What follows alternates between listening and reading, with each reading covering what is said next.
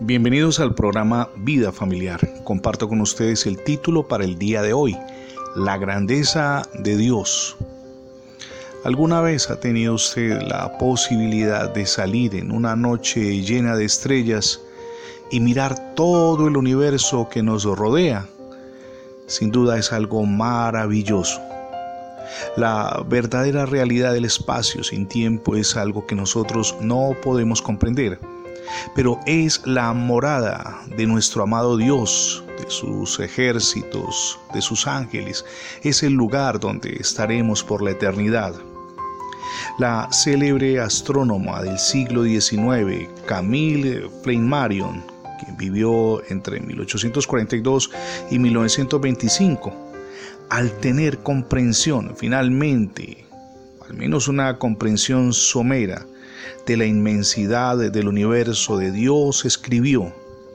Entonces entendí que todas las estrellas que han sido observadas en el cielo no representan el infinito, sino más bien una ciudad muy pequeña en medio de todo un territorio nacional.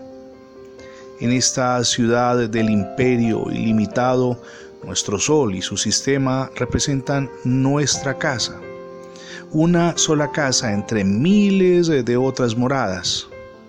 Ahora, escribía esta astrónoma, es nuestro sistema solar un palacio o una posilga en esa gran ciudad.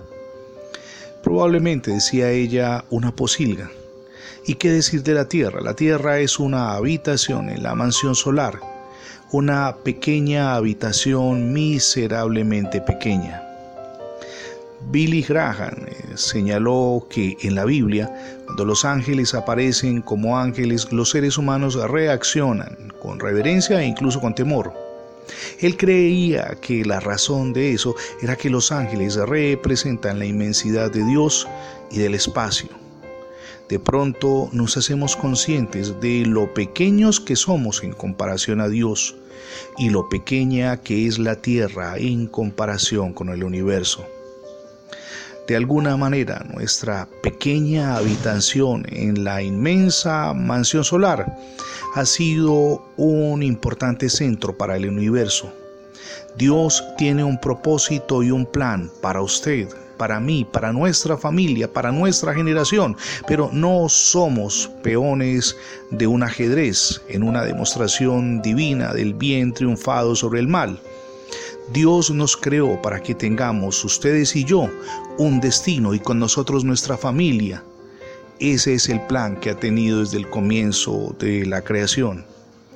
Jesús, el unigénito de Dios, preparó el camino para que usted y yo vivamos en la presencia del Padre por la eternidad, un espacio sin tiempo y con todos los ángeles, para que junto con ellos compartamos estar delante de nuestro amado Creador.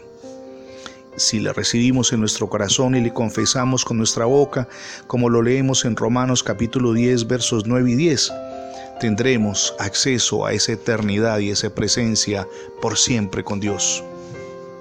Gracias por recibir diariamente el programa Vida Familiar le invito para que reciba a Jesús en su corazón como su único y suficiente Salvador. Él transformará su vida, pero también su familia. Es la mejor decisión que podemos hacer.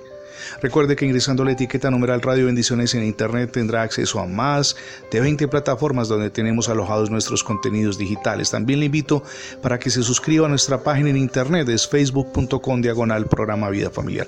Somos Misión Edificando Familias Sólidas y mi nombre es Fernando Alexis Jiménez. Dios les bendiga hoy, rica y abundantemente.